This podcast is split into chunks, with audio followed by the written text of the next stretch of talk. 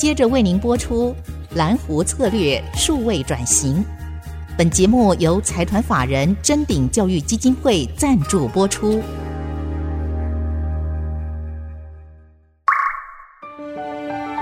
蓝湖策略数位转型，让主持人简真富与您提升决策品质与产业升级，掌握先机。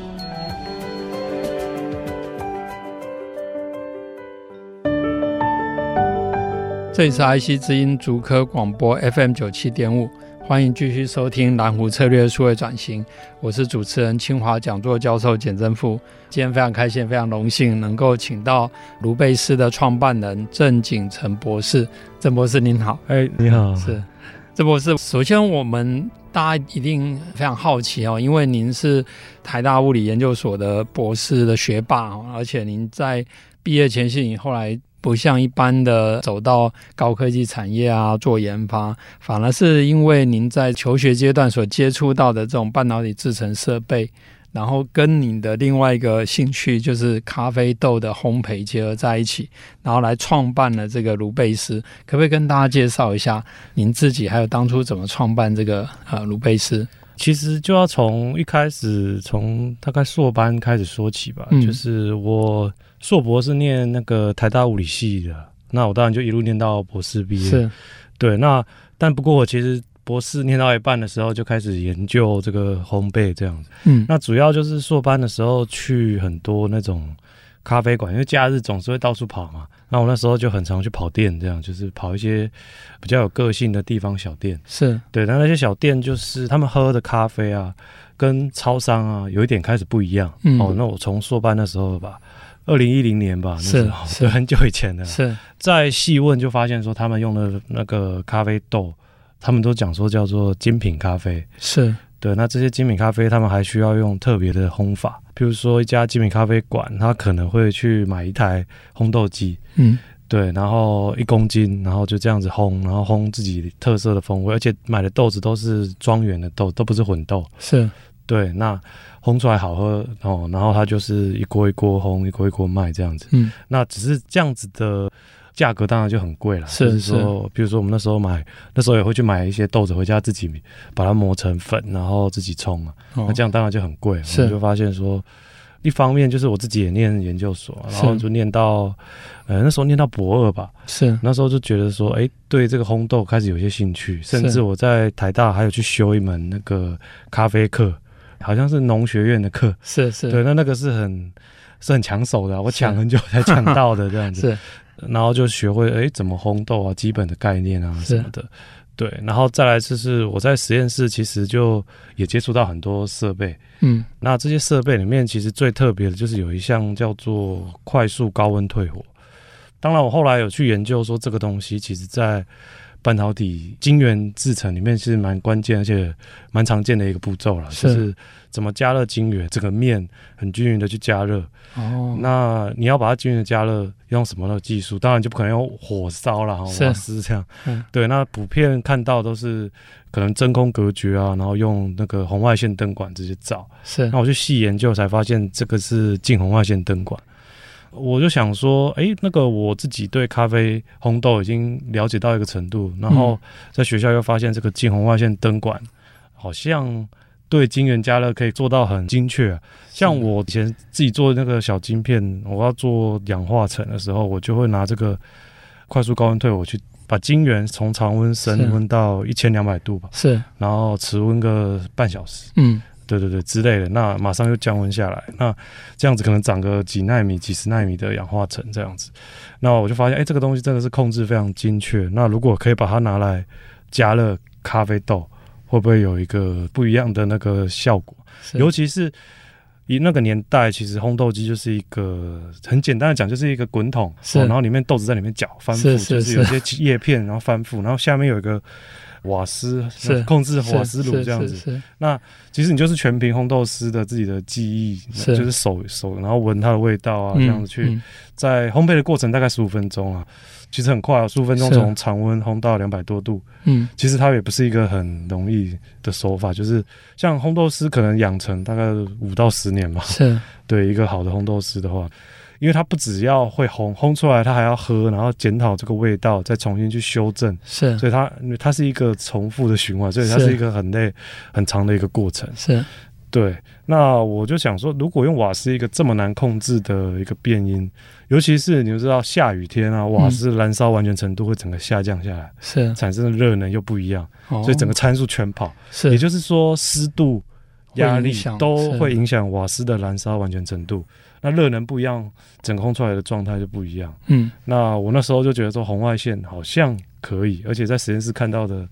也也不错，那我就毅然决然的就开始是 去想说到处找人帮我做那个零件啊，就开始尝试学怎么画图啊。那另一方面，我在实验室其实用的设备都是很多参数化的设备，就是制程都是几度几度啊，然后控制像变音像都会全参数化、数据化这样。那嗯，我那时候觉得这样子才有办法去做你的制程的掌握啊。也就是说，我烘焙的整个，他们讲 recipe 啊，就是你的制成参数，呃，对这个什么食谱，然 后你的食谱要怎么样烘这个东西，你才有办法去把它记录下来。不然，一只豆子其实你的烘焙手法千变万化。说实在的，像你可以把它烘得很浅焙，也可以把它烘得很深焙。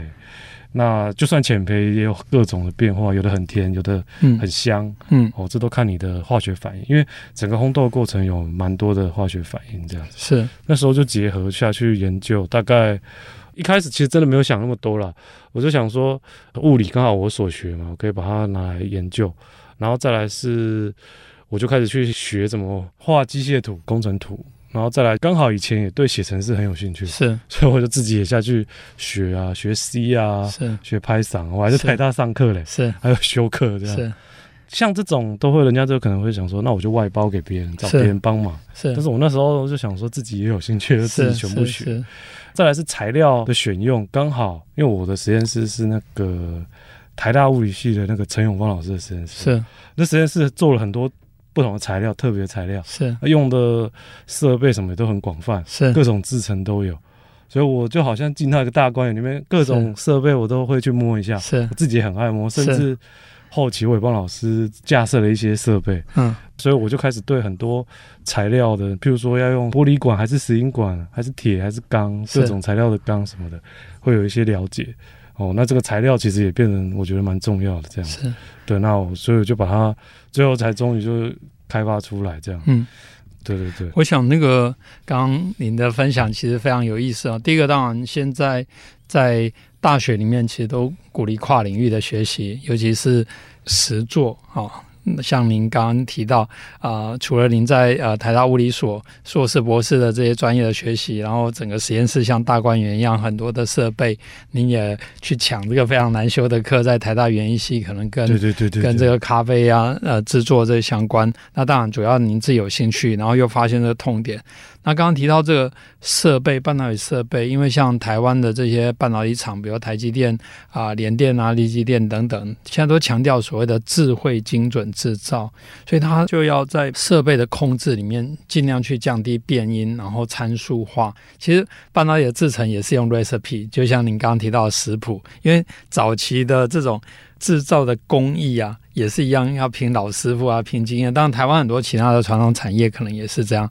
可是，在高科技产业，因为它挑战这个物理极限，要挑战良率，所以他就把它做得非常精准。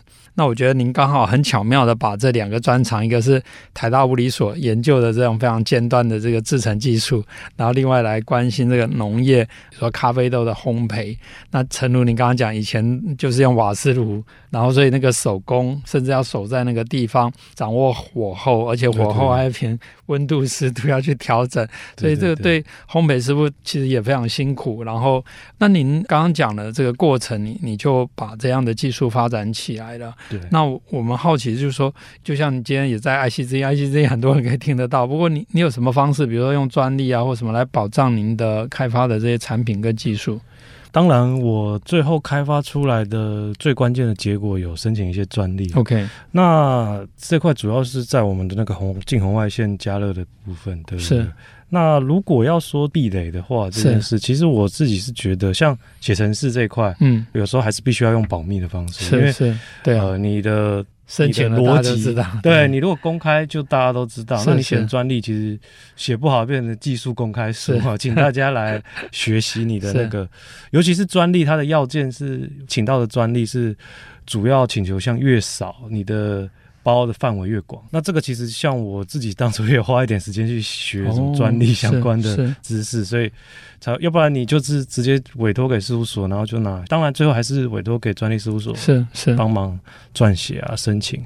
像我们是有申请了美国啊，然后欧盟啊，是台湾啊，然后日本、中国是这几个，主要是这样。那呃，欧盟跟美国都是拿到发明专利啊，是那就蛮难拿的。只是这些就是什么地方拿发明，然后台像台湾也是拿发明，是好像最后拿到证也三年了，是对。那其实不是很容易。然后再来是因为我们要拿那时候我写的主要请求项是尽量求少这样子，就是让他的这个可以。涵盖的对对对，不要他随便做多加一点就绕开这样。是，那我们这一段先进行到这边休息一下，我们再回来。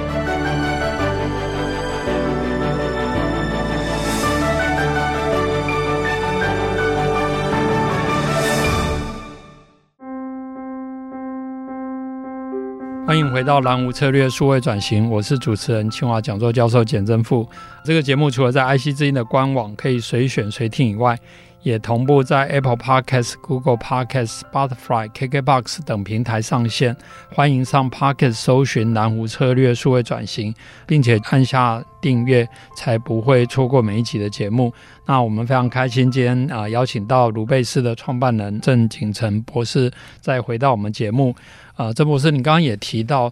当初开发智能化、自动化来烘焙咖啡豆的这个机器的一个过程啊，包括您观察半导体的制程设备，然后因为喜欢到不同的店，然后在在台大上课，然后最后自己开发，甚至结合材料优化参数，自己写程式，也申请专利等等。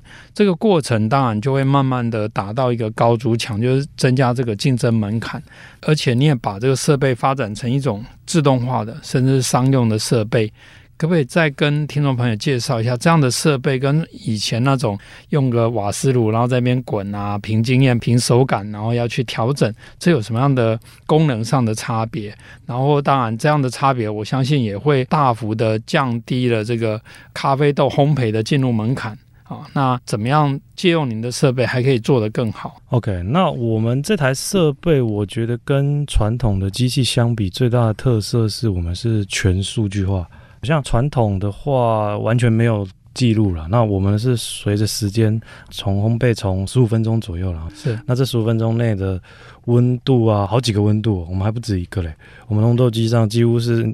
我们现在是应该可以说世界上最多感测器的烘豆机啊！哦，是对。那像我们感测最基本的就是温度哦，然后另外还有湿度。那这个湿度，你不要想说是那个环境湿度几帕几帕，不是哦，我们是排烟的那个烟的湿度。是因为烘豆其实它跟水的含量。咖啡水的变化含水很很大的关，像你可能会想说，那我把它烘得很干就好，哎，也不是哦，在这十五分钟内，如果你一下把它烘太干，你烘出来的咖啡就很柴，没有味道，是是，是，那个花香啊果香就毁掉了，这样，哦，所以整个咖啡的变化几乎都跟水的含量有关，所以我们就独步全球的，就直接先把。个湿度的感测器，而且是要耐高温啊，而且是绝对湿度啊，然后把它的定量出来的一个精确的湿度整合进去，嗯，好，然后提供给我们的客户。那基本上你在整好几个阶段，咖啡有好几个什么梅纳反应啊、焦糖化反应啊，是这些反应几乎你都会看到湿度的变化，都从我们的机器可以看到。那这个都是对手的机器都看不到的。再来是像压力也是一样，压力是微压差，它是指锅炉内跟外，是那它。可以看出来的就是对流的状况，因为咖啡刚刚讲说产水会有湿度，嗯，另外它还会产烟，嗯，会产银皮，会产一些冒烟。那这些烟你如果把它闷在里面，咖啡豆烘出来就有一个烟熏味，是对。那你也要把它排掉，是对。那我们也是透过压力计去决定风量的补偿啊之类的。那像我们机器早期是没办法补的啦，就是你只能说记录下压力。可是我们像进化到现在是。